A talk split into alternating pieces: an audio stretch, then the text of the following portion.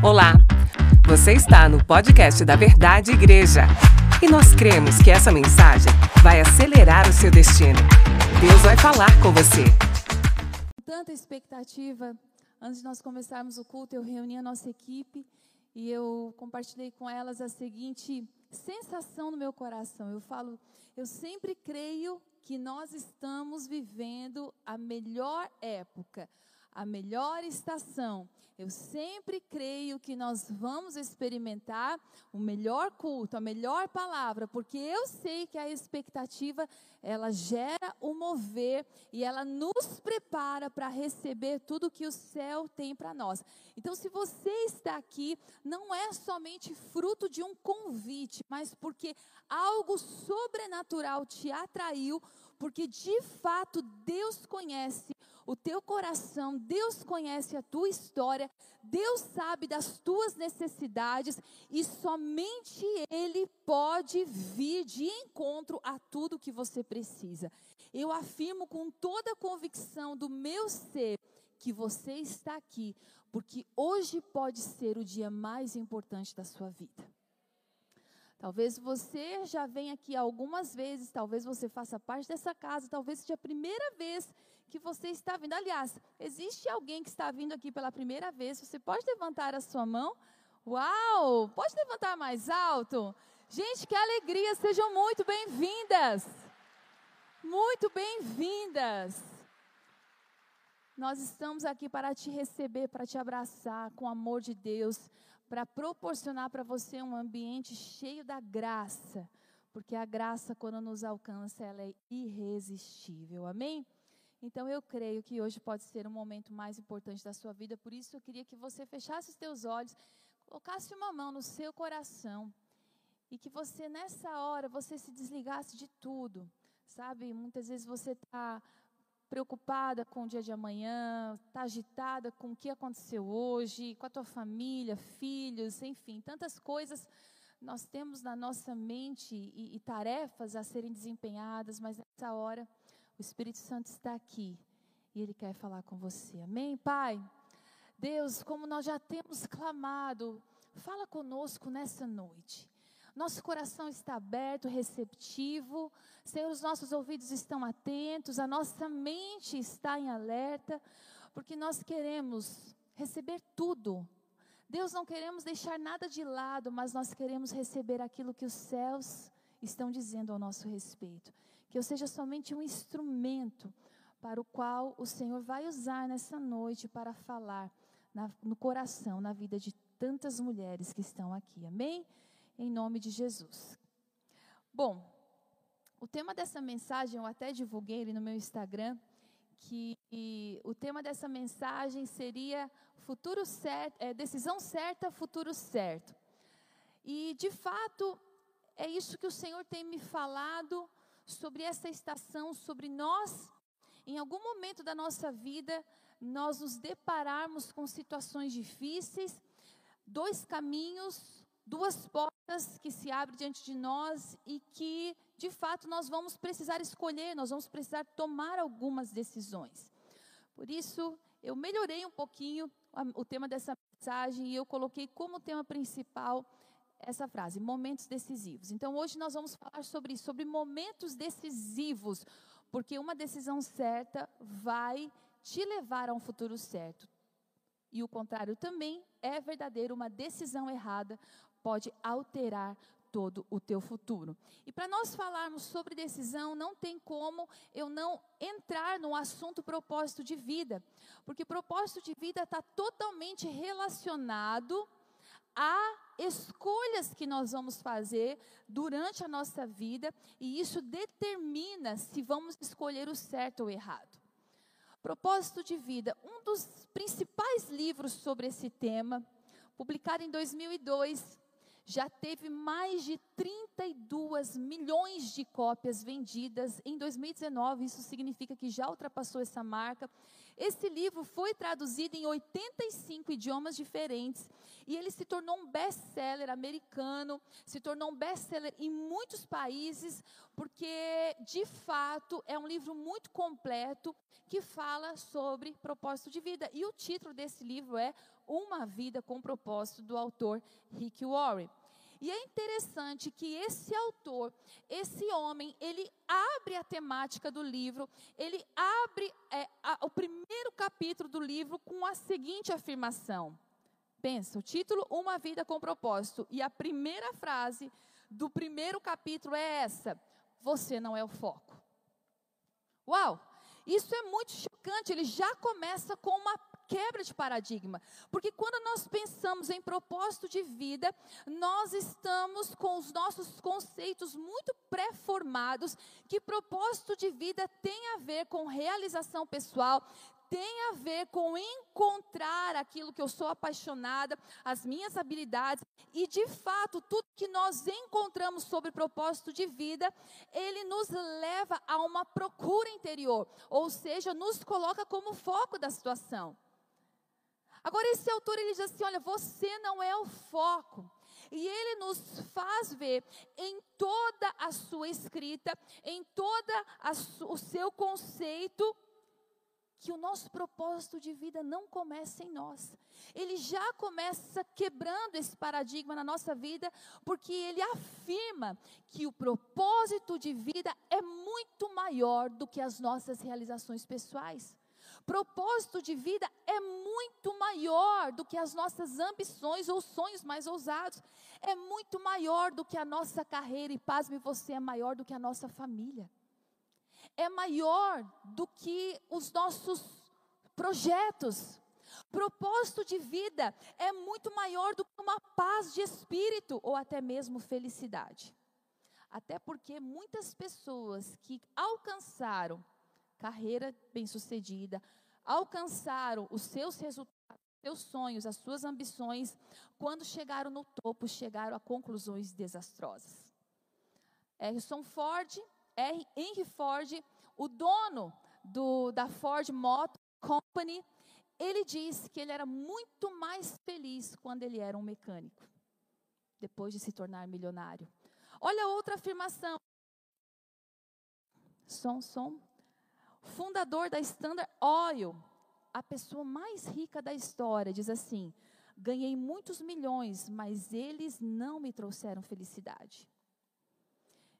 Nários, Vamos trocar de microfone. Posso pedir aqui?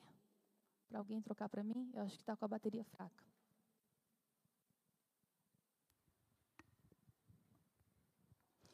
Uma outra afirmação de um homem que chegou no topo de sucesso das suas realizações, diz assim: milionários raramente sorriem. Andrew Carnegie, segundo homem mais rico da história.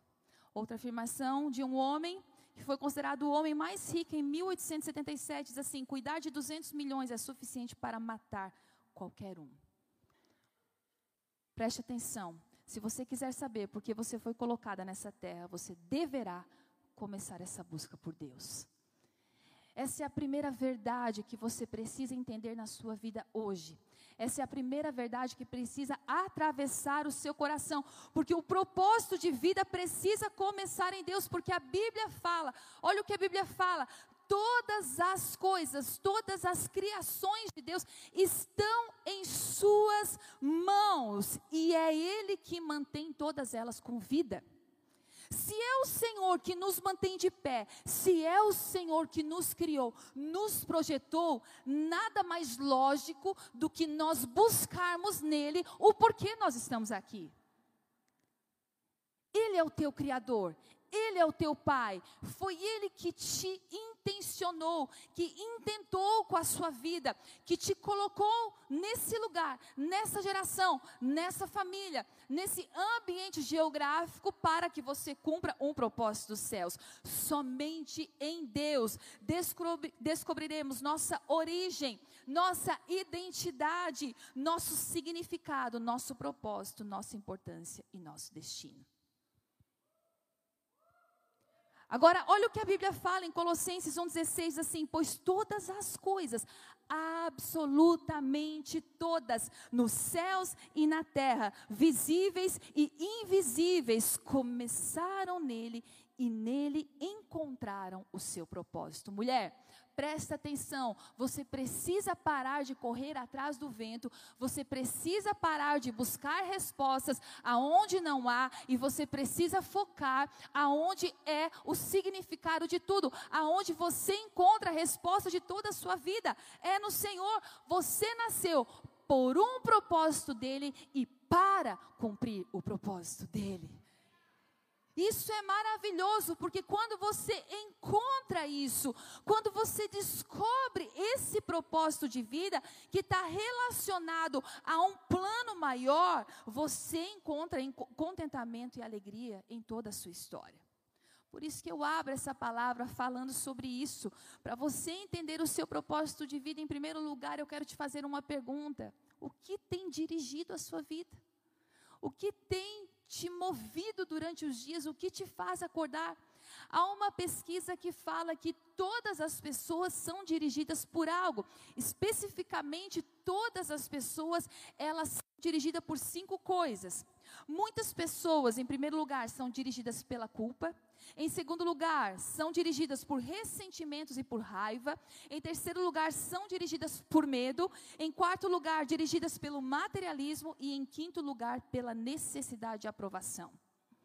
Mas eu quero te falar uma coisa: há recompensas, há presentes, há é, é, dádivas de Deus quando eu e você somos dirigidas pelo propósito dele. Quando nós somos dirigidas pelos propósitos de Deus, nós vamos colher coisas lindas na nossa vida. A primeira coisa é, a primeira vantagem, a primeira recompensa é que conhecer o nosso propósito de vida faz com que toda a vida tenha sentido. Conhecer o propósito de vida simplifica a vida. Sabe por quê? Porque o propósito define o que você faz e o que você não faz. É pelo propósito que você vai definir as suas ações. Você para de perder tempo, você para de buscar aquilo que não é essencial. Conhecer o seu propósito ajuda você a estabelecer prioridades, porque se você anda completa, se você anda satisfeita, você se torna seletivo nas suas prioridades e com certeza você começa a definir aquilo que é importante para a sua vida.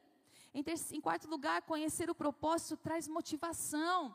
Quando nós conhecemos o nosso propósito de vida, quando nós conhecemos o propósito de Deus para nós, nós nos tornamos entusiastas, nos tornamos mulheres cheias de Deus, apaixonadas por aquilo que fazemos. E em último lugar, e mais importante, conhecer o seu propósito de vida irá prepará-la para a eternidade.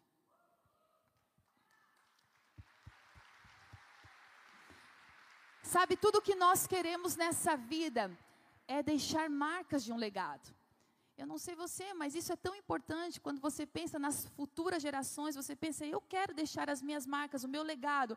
Mas, queridas, em última instância, o que importa não é o que as pessoas pensam ao seu respeito, o que importa é que o, que o que Deus pensa ao seu respeito. E essas marcas nós só encontraremos na eternidade. Quando nós descobrimos o nosso propósito de vida, nós estamos construindo algo que é eterno não é somente para as nossas vidas, para o nosso dia, mas aponta para a eternidade. Por isso, nós precisamos pensar nas nossas decisões. Por isso, isso precisa ser a lente dos nossos olhos. Isso precisa ser o que baliza o nosso, a, a nossa vida. Eu não poderia deixar de falar sobre momentos decisivos antes de falar sobre propósito. Para você saber fazer escolhas certas, você precisa ter clareza do propósito de Deus para a vida. Sabe por quê? Porque chega um momento da nossa vida que nós somos colocadas à prova. Chega um momento que a teoria ela precisa desembocar na prática. Sabe o tempo da faculdade que você passa ali os dois, três primeiros anos só na sala de aula, aprendendo, estudando, lendo, relendo, fazendo prova, sendo aprovada. E, e aquele tempo é um tempo que você acumula conhecimento, é um tempo que você se enche daquilo que, que é científico, daquilo que, que, que os livros trazem, mas depois de um certo tempo você é empurrado para o quê? Para a prática. É hora de provar o seu conhecimento. É hora de testar aquilo que você colocou para dentro. E na nossa vida é da mesma forma. Chega um momento que nós somos empurradas para a prática. Chega um momento que nós somos levadas a colocar na prática aquilo que a palavra de Deus fala. Eu não sei se você entendeu tudo que eu estou dizendo, mas quando nós entendemos que o nosso propósito é para além de mim, é para além dos meus sonhos, para além das minhas relações, é, é, é, é, para além de tudo aquilo que eu construo. Quando eu entendo isso, eu, eu chego à conclusão que existe um Deus que está caminhando na história. Existe um Deus que está construindo algo desde os meus antepassados e que não para em mim e que vai continuar e que eu faço parte disso tudo. E isso é o maior privilégio de toda a vida. O Senhor está caminhando na nossa história. E essa consciência nos leva a desejar fazer parte dos seus planos. Essa sempre foi a minha, a minha oração, esse sempre foi o maior desejo. Eu falo, Deus, me inclui nos teus planos. Sabe, o Teu Hayashi, ele faz uma oração e ele sempre fala nas suas pregações, ele diz assim: Olha, Deus, eu não sei o que o Senhor está fazendo ao certo, eu não sei exatamente o que o Senhor está movendo, mas uma coisa eu sei, deixa eu fazer parte deixa eu estar junto, me inclui nos teus planos, me inclui nos teus propósitos. Isso precisa queimar o teu coração, isso precisa é, é, incendiar o teu interior. John Wesley foi um dos maiores avivalistas, foi um dos homens que trouxe experiências marcantes dos céus aqui na terra. E uma das orações mais lindas dele está relatada nessas frases. Olha o que ele fala: Coloco-me completamente em tuas mãos. E ele diz: Coloca-me para fazer o que quiseres. Coloca-me com quem desejas. Coloca-me para fazer, mas também coloca-me para sofrer. Permita-me ser empregado para ti, ou colocado de lado por ti, exaltado para ti, ou jogado debaixo dos pés para ti. Permita-me ser completo, permita-me ser vazio, permita-me todas as coisas e permita-me não ter nada. Eu, livremente, de todo o coração, renuncio tudo para o teu prazer e para a sua disposição. Uau! Isso é muito forte, isso é muito lindo, mas uma pessoa que consegue da boca do seu coração colocar em palavras isso que ele orou é porque precisou passar por momentos muito decisivos. Precisou colocar em prática aquilo que aprendeu. Precisou desejar viver o propósito de Deus mais do que tudo nessa terra. Queridas, eu quero te falar uma coisa: o Senhor está levantando mulheres que entendem que existe algo maior do que a sua própria vida. Existe algo que permeia a nossa geração e que precisa de mulheres que se levantem para ecoar o nome de Jesus. Nosso propósito maior é ser filha. E sendo filha, nós precisamos anunciar quem é o nosso Pai. Se você é uma dentista, se você é uma médica, se você é uma empresária, se você é uma professora, se você é uma estudante, se você é, é uma comunicadora, o que você for, não importa. Existe algo maior do que isso. E o que é maior do que isso? Você representar o seu pai aonde você estiver. As pessoas precisam conhecer Ele através da sua vida. Tudo que você faz aponta para Ele. Os seus dias precisam queimar de amor por Ele. E o seu dia, aquilo que Ele te deu, se torna um instrumento para que o reino dele avance nessa terra.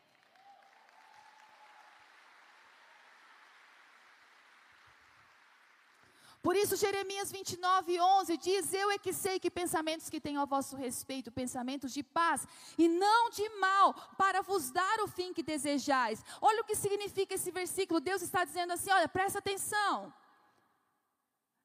Sabe o que você está passando hoje? São pensamentos de paz e não de mal. Para te dar o fim que você deseja. É como se eu estivesse falando assim, Andréia, presta atenção, o que, que você você enxerga a tua vida daqui a 10 anos? O que você quer? E aí eu tenho que parar e eu falo, Deus, eu quero isso, eu quero aquilo, eu quero ver meus filhos cumprindo o propósito do Senhor, eu, que, eu quero ver a, a igreja avançando, eu quero ver o reino de Deus alcançando a nossa cidade, eu quero fazer o teu nome conhecido, e aqui eu vou fazendo uma lista enorme. E aí Deus fala assim para mim, então presta atenção, Andréia, eu é que sei os meus pensamentos ao teu respeito. E presta atenção, não é pensamento de mal, é pensamento de paz. Então, se você está passando por dia difícil, não é pensamento mal, é pensamento de paz, porque é necessário você passar por esses, por esses processos para te dar o fim que você deseja. Para eu alcançar aquilo que eu desejo, eu preciso me submeter aos pensamentos de Deus nessa terra. Eu preciso me submeter aos processos de Deus nessa terra. Eu preciso me sujeitar. Gente, o que é mais difícil hoje é as pessoas se sujeitarem, colocar no altar o que é delas para viver o que é dele. Quem está disposta? Quem está disposta? Sabe, eu conversava com uma pessoa, uma pessoa apaixonada por Jesus, muito bem sucedida, e ela falava, pastora, Deus está abrindo acessos, pastora, Deus está me conectando com pessoas, pastora, são coisas que eu não consigo nem falar, não consigo explicar, e eu sei que é Deus. E eu falava assim: Deus só te dá porque Ele sabe que não é isso que te move. Porque hoje, se Deus te pedir tudo, você entrega. Deus precisa de pessoas assim. Está na hora da gente viver um evangelho real. Está na hora da gente tomar decisões difíceis. Ou nós seguimos Jesus, ou nós continuamos vivendo meia boca. Como nós podemos ser amigos de Deus e amigos do mundo? Não. Nós não podemos servir a dois senhores. Ou nós servimos a Deus, ou nós servimos a Mamon, diz a Bíblia, que é um sistema Está na hora de nós confrontarmos o nosso coração e reavaliarmos o que nós vivemos até aqui. Porque só há um lugar que nós encontramos plena felicidade. E esse lugar é cumprindo o propósito de Deus. Você pode até achar que não é, mas é. Até o dia que você experimenta. Até o dia que isso consome o teu coração até aí dia que você experimenta uma presença tão forte, tão real, que captura o teu coração, que te prende de uma tal forma que você fala: não me solta, não me larga, não me deixa. Não me deixa, Senhor. Não me solta. Eu estava lá atrás, antes nós subimos aqui, eu falava: Deus, Senhor, Senhor. Uau! É tudo sobre você. Não é um belo discurso, você está entendendo? Não é isso. Hoje, mais do que nunca, nós estamos recheadas de belos discursos, de técnicas, de tantos caminhos que aparentemente nos levam ao sucesso e de fato conquistam os nossos objetivos. Isso é importante, isso é legal, mas não é o que é o mais importante. O mais importante é você buscar o Senhor e encontrar o propósito de vida dele. Por isso, quando você passar por momentos decisivos, eu quero te dar três princípios, três direções. E a primeira delas é: quando você passar por momentos decisivos, decida vencer as opressões.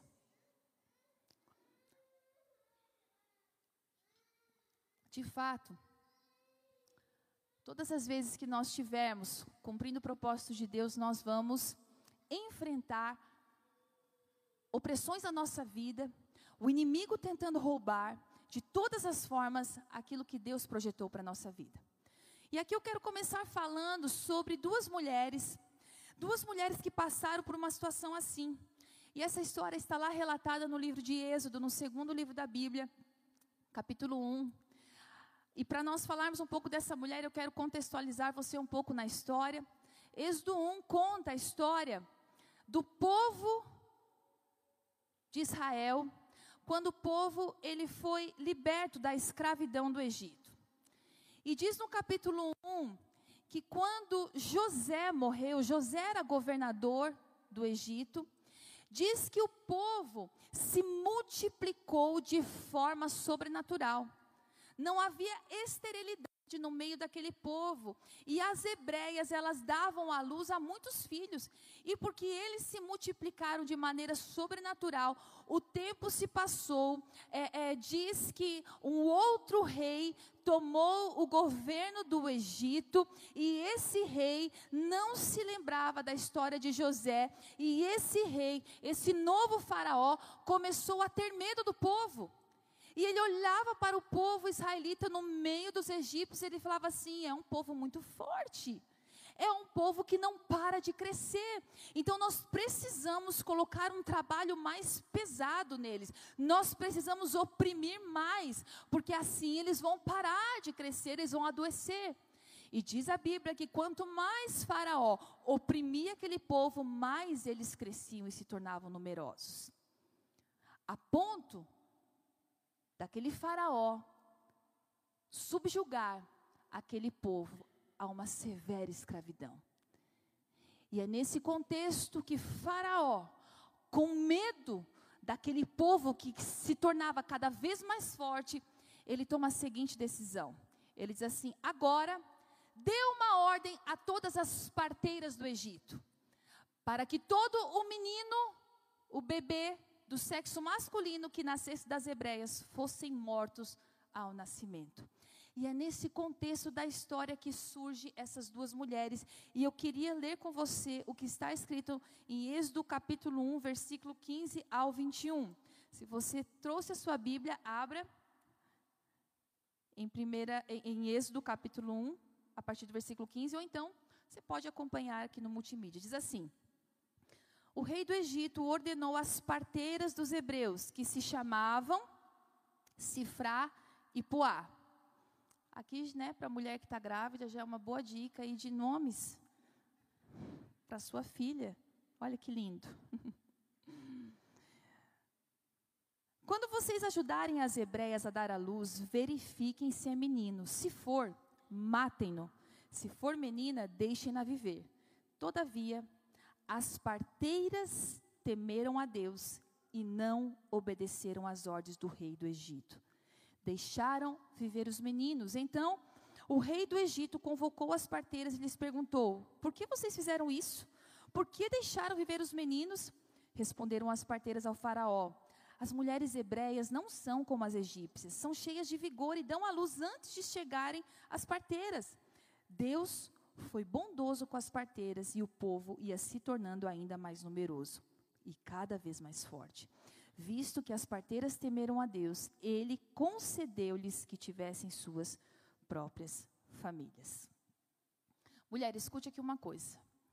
Da mesma forma que Deus caminha da nossa história, da mesma forma que nós podemos enxergar os planos de Deus de uma forma panorâmica, caminhando em toda a história e na nossa história, nós também precisamos entender que o inimigo consegue detectar quando algo grande está por acontecer. Um libertador estava por nascer. Quem que estava por nascer naquela época, gente? Quem? Moisés. Moisés, que foi o grande libertador do povo, do povo que estava em escravidão na terra do Egito. Então, da mesma forma que Deus caminha na história, nós precisamos entender que o inimigo, ele consegue detectar quando algo grande está por acontecer. Um libertador estava por nascer e por causa disso Satanás tenta de todas as formas destruir os planos de Deus. Preste atenção. Satanás e seus demônios reconhecem quando algo dos céus está por acontecer na terra. Antes de Moisés nascer, Faraó mandou matar todos os meninos. Antes de Jesus nascer, Herodes mandou matar todos os meninos. Moisés foi o libertador do povo israelita. Jesus foi o libertador do mundo. Por isso, preste atenção para que o propósito de Deus se cumpra, é preciso vencer as oposições. Sim, porque se Satanás e os seus demônios conseguem detectar que Deus vai fazer coisas grandes na tua vida, ele vai se levantar para matar esses sonhos. Ele vai se levantar para destruir, ele vai se levantar para te oprimir, ele vai se levantar para te desligar do propósito. Não existe possibilidade de nós avançarmos sem nós decidirmos vencer essas oposições. Mulher, presta atenção. Olhe para o ambiente da sua casa. Deus tem um plano na sua família. A sua família bem posicionada, ela se torna algo poderoso para impactar outras pessoas. Por isso que Satanás tenta de todas as formas destruir a sua casa. Os seus filhos é a nova geração, é aonde nós vamos ver o Senhor continuando a história. Satanás consegue ver esse potencial nos nossos filhos, por isso se levanta com tanta opressão para destruir, para de alguma forma desligar. Satanás sabia que um grande libertador estava por vir.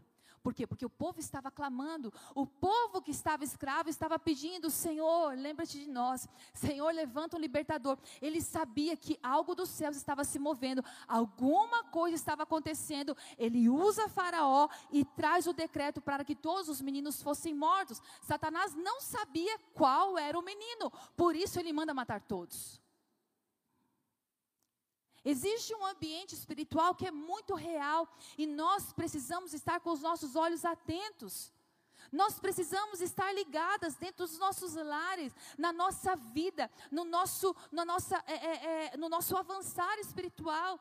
Sabe quando você percebe que as coisas estão travadas, quando você percebe as opressões vindo, quando você percebe as angústias crescendo, quando você perde, percebe intimidações com enfermidades, com dores de cabeça, sonos excessivos, distração, tudo te faz sair da presença de Deus. Ei, ei, alerta.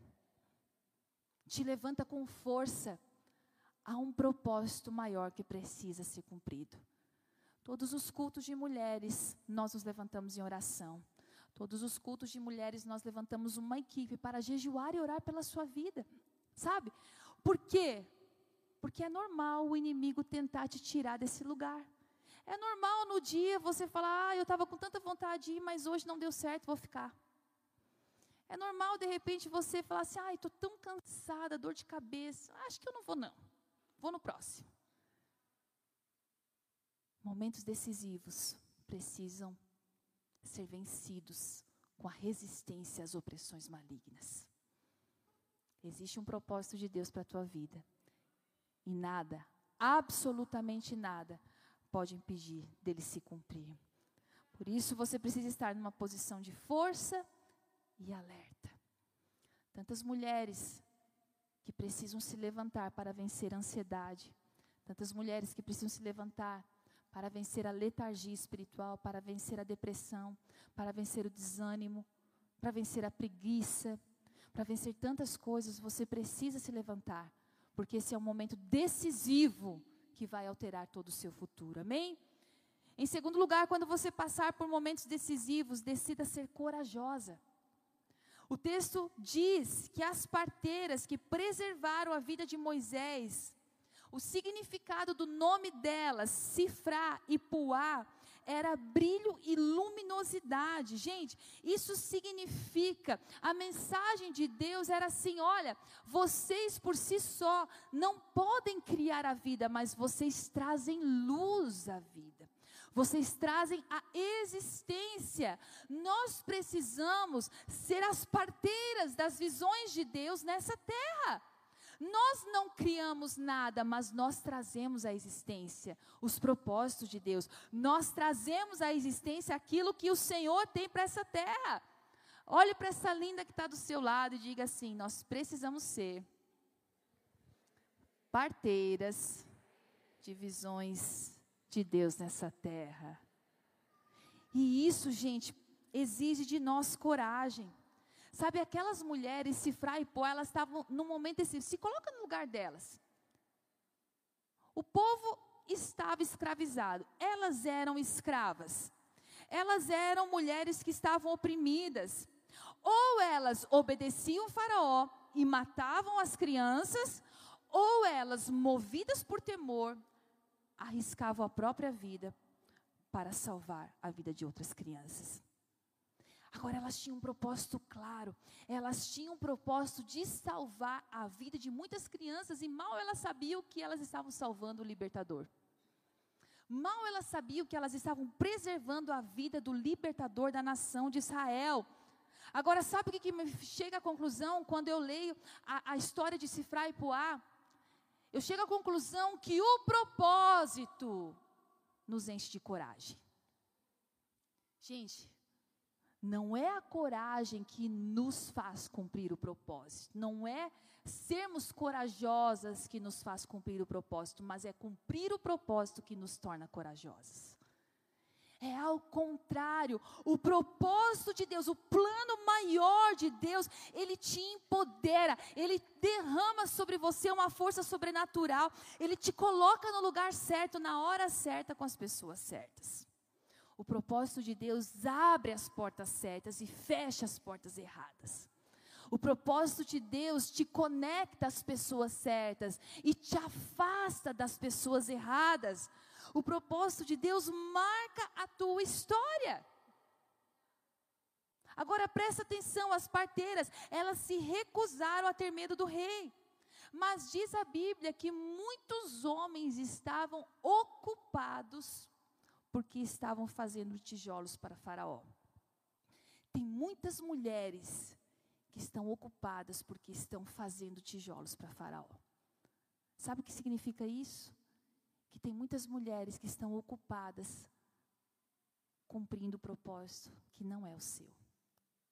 Distraídas, correndo atrás do vento, correndo atrás de resultados, correndo atrás daquilo que é perecível a Bíblia fala que nós devemos correr a nossa corrida da fé buscando uma coisa só: a coroa incorruptível, aquela que não se destrói, aquela que não termina, aquela que não se acaba. Nós precisamos gerar, trazer a luz aos propósitos de Deus. Sabe, tem muitas mulheres que precisam ser salvas, tem muitas famílias que precisam conhecer Jesus. Tem muitas famílias que precisam receber um novo nascimento. E nós, eu e você, somos essas mulheres que vão trazer à luz essa nova vida. Que vão trazer à luz esse novo propósito. Que vão trazer à luz os propósitos de Deus na vida de tantas outras pessoas. Sabe, há mais ou menos quatro anos atrás, uma, uma mulher muito querida, uma irmã muito abençoada, me procurou para conversar porque ela estava vivendo um dos piores momentos da sua vida em relação à família. Ela já tinha algum tempo de caminhada cristã, alguns bons anos, ela conhecia o Evangelho, o marido também, uma família que cresceu é, enraizada nos princípios bíblicos. E ela me procurou, ela falou assim, pastora, nós estamos morrendo. Nós estamos vivendo um período tão difícil da nossa vida e eu estou aqui porque eu não sei mais o que fazer em algum momento da nossa vida nós deixamos de beber da fonte certa e nós começamos a beber tantas outras fontes e essas tantas outras fontes elas minaram o nosso coração e roubaram a nossa essência. E hoje eu vivo um momento de morte espiritual dentro do meu lar. Eu queria convidar essa querida, que eu amo demais, para estar aqui para contar um pouquinho desse testemunho, porque ela passou por esse momento decisivo. Eu queria chamar aqui a Fernanda. Você pode aplaudir? Queria um microfone aqui para ela.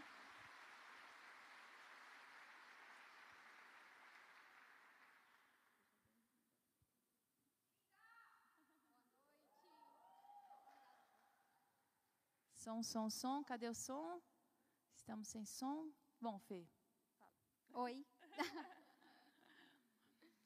Bom, eu pedi para a Fê vir aqui e nós vamos fazer essa interação aqui do testemunho dela, porque nós estávamos conversando e uma retrospectiva daquilo que Deus fez e de fato foi determinante um momento da vida dela que ela precisou decidir, tomar algumas decisões. E foi naquele dia que ela me procurou lá na minha sala pastoral. Conta um pouquinho para nós como que estava o seu coração naquele dia, Fê. É... Vou pegar. Boa noite, mulherada. Meu Deus, gente, tanta gente. Que bom. Naquele dia, é... tão fria por dentro que eu não conseguia sentir Deus. Em momento algum eu conseguia sentir.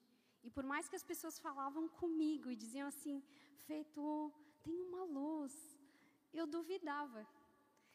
É, eu cheguei a ponto de duvidar do meu próprio milagre. A minha filha é um milagre, eu não podia ter filhos. E a frieza foi tão grande que eu cheguei a duvidar de um milagre.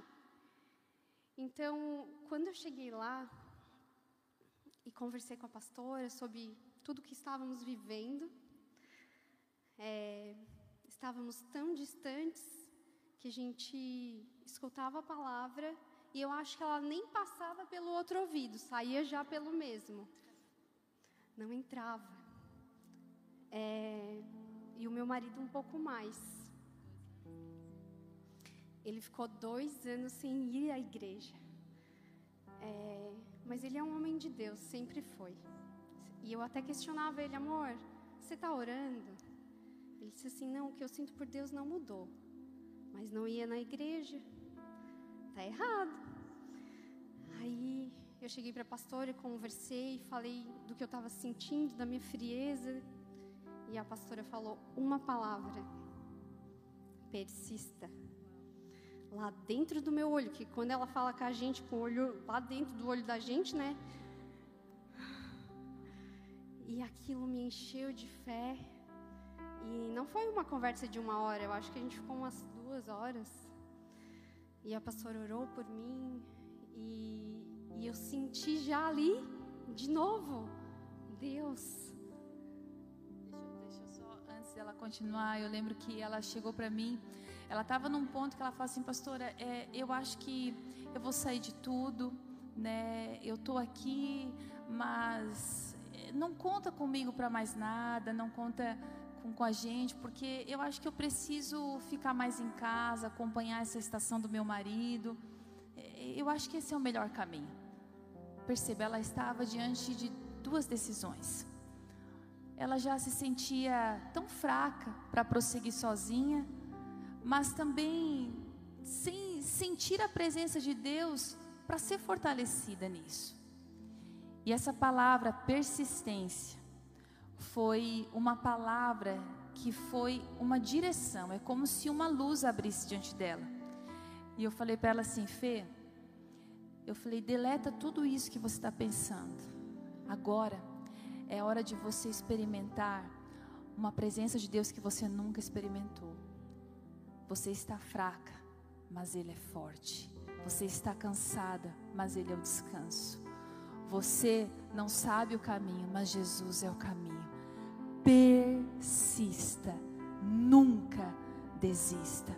Se levante em oração, sirva sozinha, vá para a igreja sozinha, ore pela sua casa, ame o seu marido e espere Deus fazer.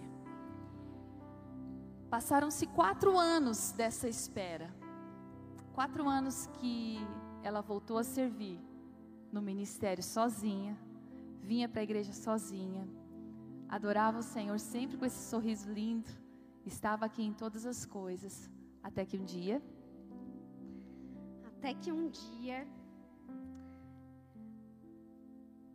Ele já tinha começado a vir à igreja, as coisas já estavam voltando para o trilho, mas eu queria mais, porque eu sabia do homem de Deus que eu tinha em casa. Eu ligava para o pastor e falava: Ele é um homem de Deus, ele é um artista, ele tem músicas escritas. Eu quero ele tocando aqui. E então, numa conferência, é, com uma palavra de que ele não era uma cisterna, ele era uma fonte. E aí, a marca do cristão é o arrependimento. E aí, veio um mover de arrependimento tão grande na nossa vida naquele momento nós choramos muito. Eu nunca me esqueço, a gente estava sentado lá, um profeta de Deus, o Zé, o marido da Lani, orou pelo Samuel, alguém que não sabia de nada, porque Deus usa essas pessoas. E ali mesmo, ele chegou em casa, ele mandou uma mensagem para a pastora, e hoje eu e a minha casa servimos ao Senhor.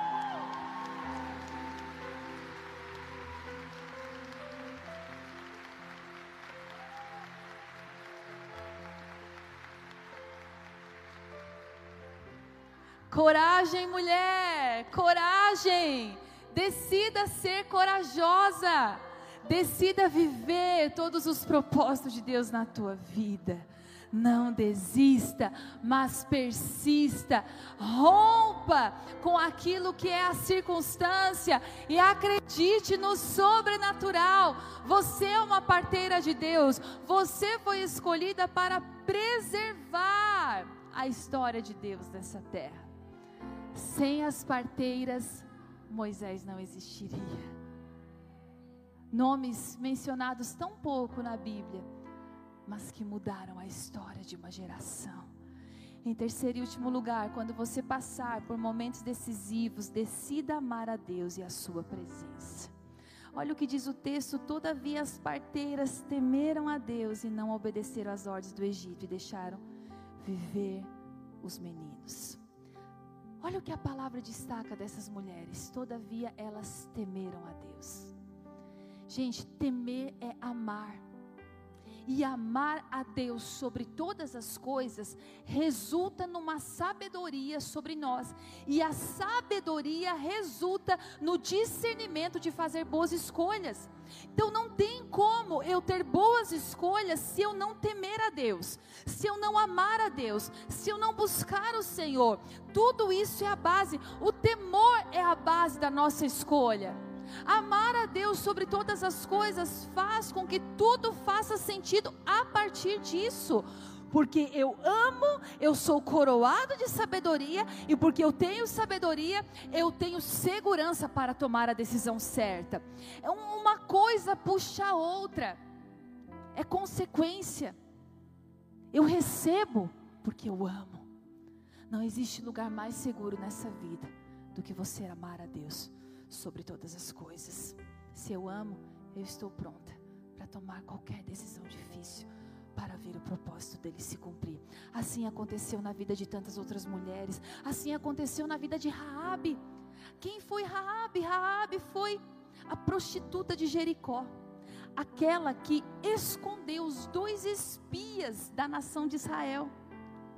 Diz o texto que ela sabia quem Deus era, e porque ela temia Deus, ela chegou para os espias e disse assim: Olha, eu sei o Deus que vocês servem, é um Deus que é poderoso, que fez os céus e a terra, por isso, aquela mulher abrigou aqueles dois homens, e porque ela abrigou aqueles dois homens, ela recebeu recompensas a vida dela foi preservada. E olha que interessante, uma prostituta que tomou uma decisão difícil, porque ela poderia ter morrido, ela entra na história da vida de Jesus, porque ela faz parte da genealogia de Jesus.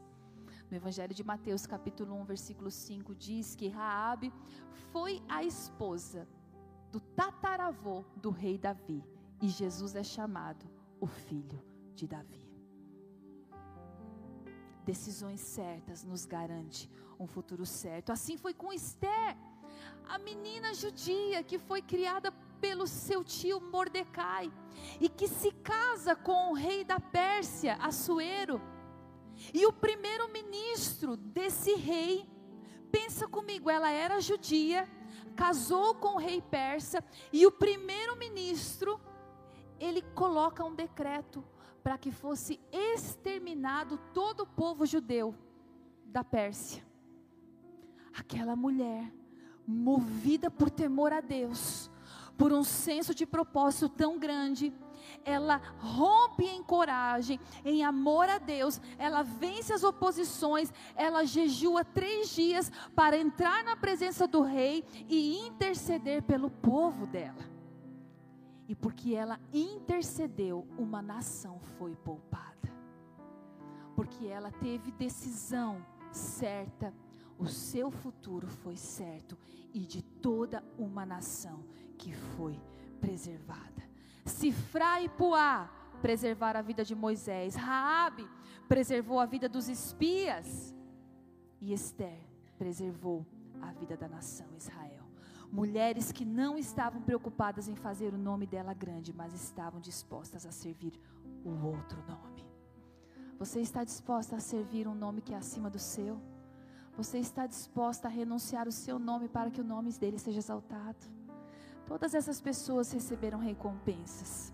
Todas elas tiveram um futuro abençoado. Sifra e Poá diz que Jesus, Deus, concedeu-lhes que tivessem suas próprias famílias. Raabe teve a sua vida preservada.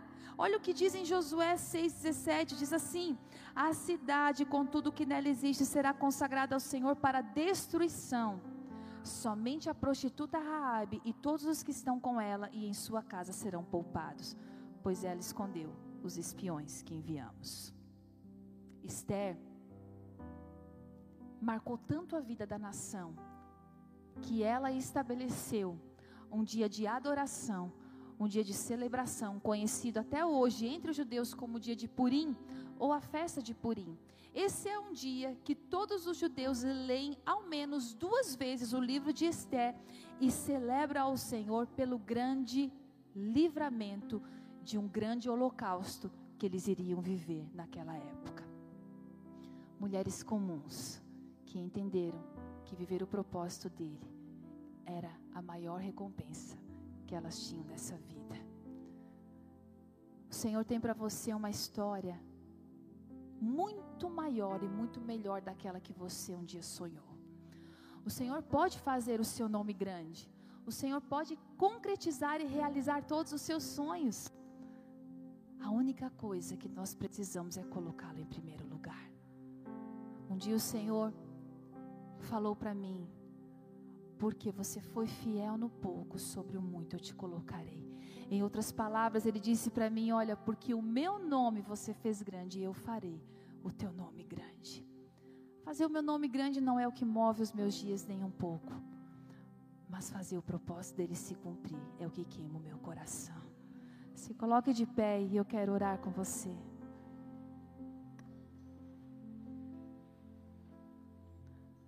O Senhor está mexendo em mulheres que têm vivido uma vida de indecisões. Mulheres que são dirigidas pelo materialismo, pela comparação, aprovação, mulheres dirigidas muitas vezes pelo medo, medo de não dar certo, medo de perder oportunidades, medo de ficar para trás, inseguras acerca do futuro mulheres movida por culpa. Culpa de muitas vezes não ter dado tudo de si para fazer o que estava diante de você. Independente do que até hoje moveu o seu coração, existe algo maior. O Senhor está ajustando a visão e colocando você novamente no trilho do propósito dele na sua vida. Há uma história a ser construída, há um Deus que caminha na nossa história. E quando essa vontade converge com a minha vontade, nós nos tornamos mulheres imparáveis, mulheres poderosas, empoderadas pelos céus, aptas para fazer tudo o que Ele determinou. O Senhor está aqui, a presença dEle é real no seu coração. Você procura paz, você procura alegria, você procura descanso, você procura significado, você procura direção, você procura força, você procura ânimo, você procura restauração no seu lar. Talvez a sua história seja como a da Fernanda, talvez você tenha convicção, mas o seu marido ainda não tenha. Muitas vezes você se sente tão fraca, tão sozinha. E isso vem com uma força tão grande que por vezes te tira desse lugar. Mas hoje o Senhor te trouxe aqui para te dizer que a obra dele é completa. que o que ele começou, ele vai terminar. Que existe um processo, e esse processo são pensamentos de paz e não de mal sobre a tua vida. Mães que oram pelos seus filhos, mulheres que oram pelo futuro, mulheres que ainda não casaram e que estão com medo de ficar sozinhas, mulheres que ainda não têm seus filhos e têm medo dessa nova fase que se apresenta. Tudo, tudo, tudo faz sentido quando nós encontramos o que Ele pensa ao nosso respeito. Tudo que você precisa ouvir é o que Ele diz ao teu respeito, o que Ele pensa sobre você, qual é o plano dele, qual é o passo da vez, qual é a porta que se abre, quais são as conexões que Ele te dá. O seu propósito de vida não começa em você começa nele.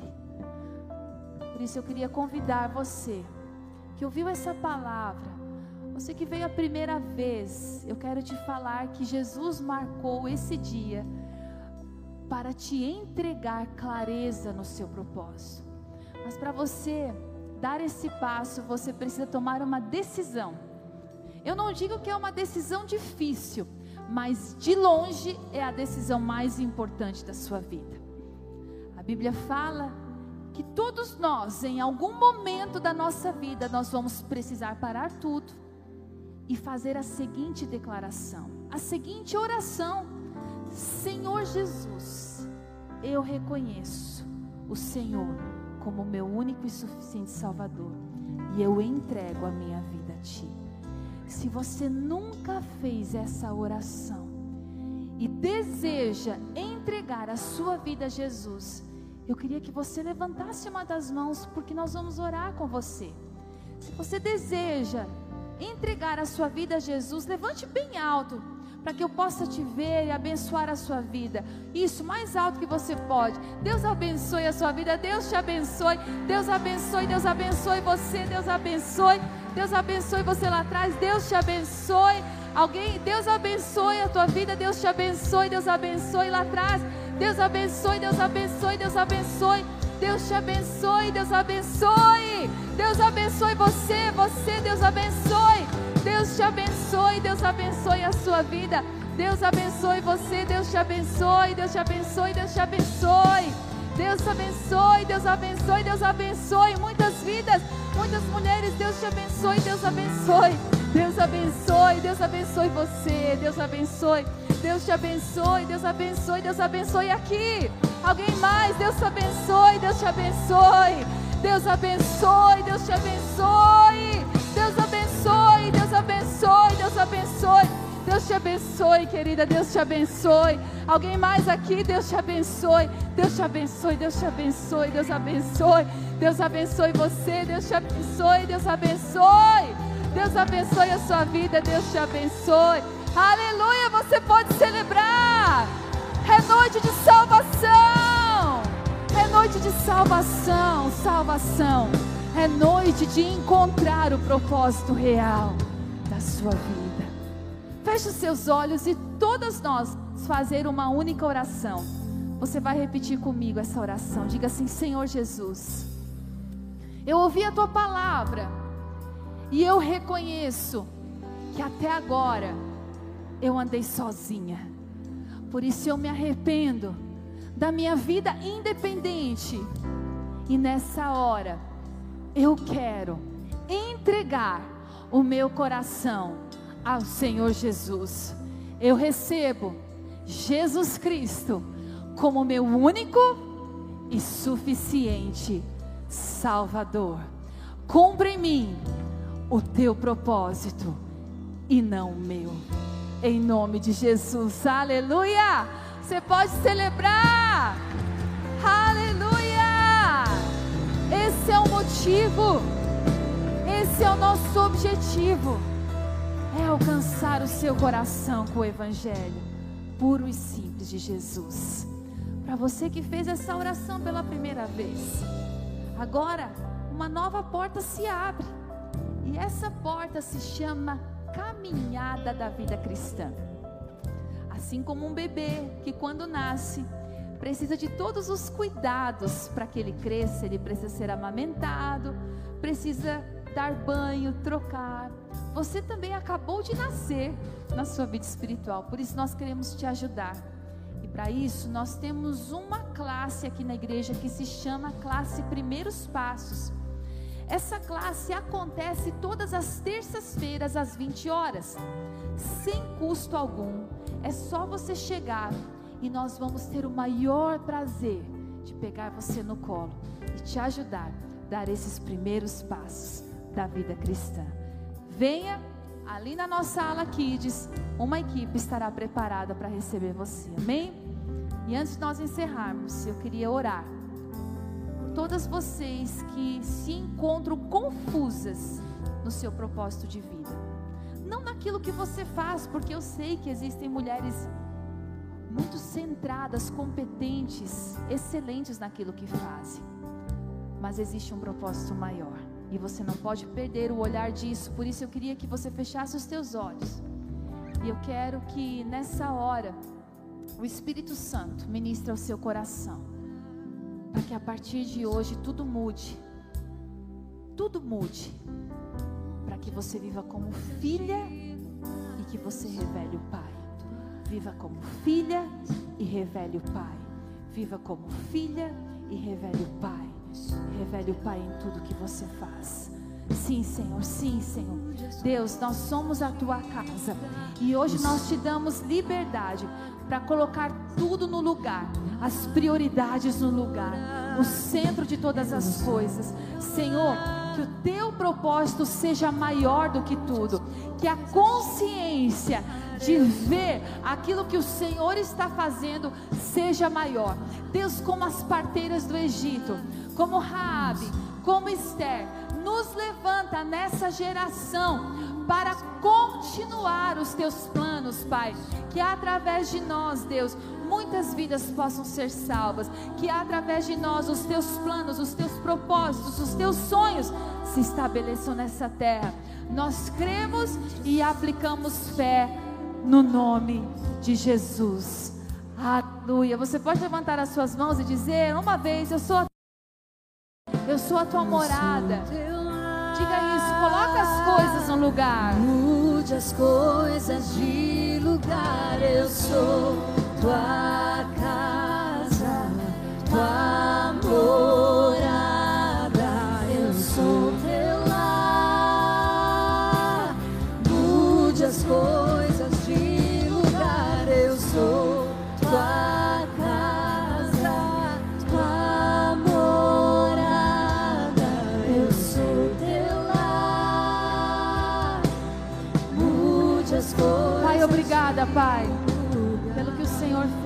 Senhor sempre faz mais do que pensamos ou imaginamos. E essa resposta é sempre pela fé, porque confiamos no teu amor, que jamais falhará. Em nome de Jesus. Você pode aplaudir o Senhor. Aleluia! Aleluia! Aleluia! Aleluia! Queridas, antes de nós encerrarmos essa celebração, eu vou pedir a gentileza de você me ajudar a gravar o nosso Reels que tem alcançado muitas mulheres, não é verdade? Porque esse movimento inspira e deixa as pessoas com vontade de vir aqui conhecer, é isso que nós queremos, amém? Então nós vamos fazer diferente assim. Vamos pegar o celular e acender a lanterninha. Pode ser? E aqui eu vou chamar a minha equipe. Queria, a Mari, vamos tirar essa mesa daqui?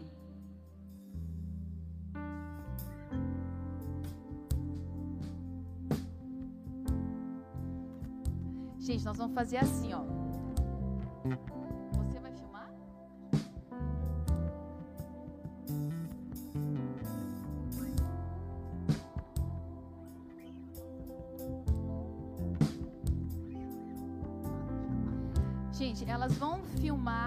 Frente, tá? E aí elas vão girar aqui. Quando eu levantar a mão, todo mundo levanta o celular e celebra como a gente sempre faz. A gente vai fazer duas tomadas do mesmo vídeo, tá bom? Vamos lá?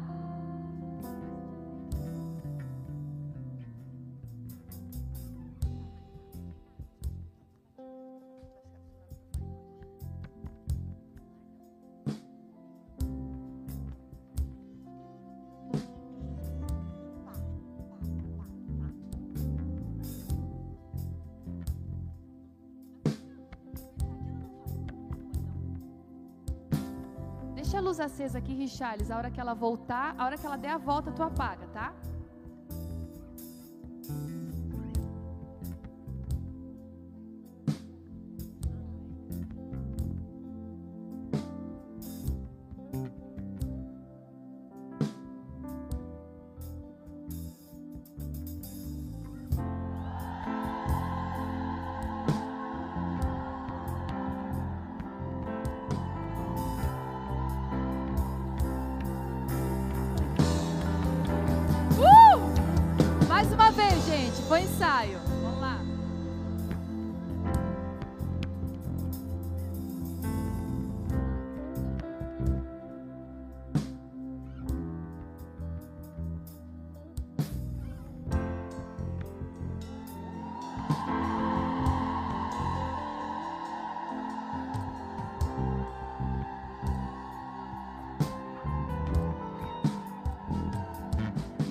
Obrigada, gente. Que Deus abençoe a sua vida, que o Senhor te encha de graça, de poder, que o Senhor faça você cumprir o propósito dele nessa terra, que ele te abençoe e te guarde, que ele resplandeça o seu rosto sobre a sua vida e te dê a paz. Que aonde você pisar seja um território conquistado para o Senhor Jesus e que você represente o seu Pai aonde você estiver. Que Deus abençoe sua vida. Vá, vença e volte.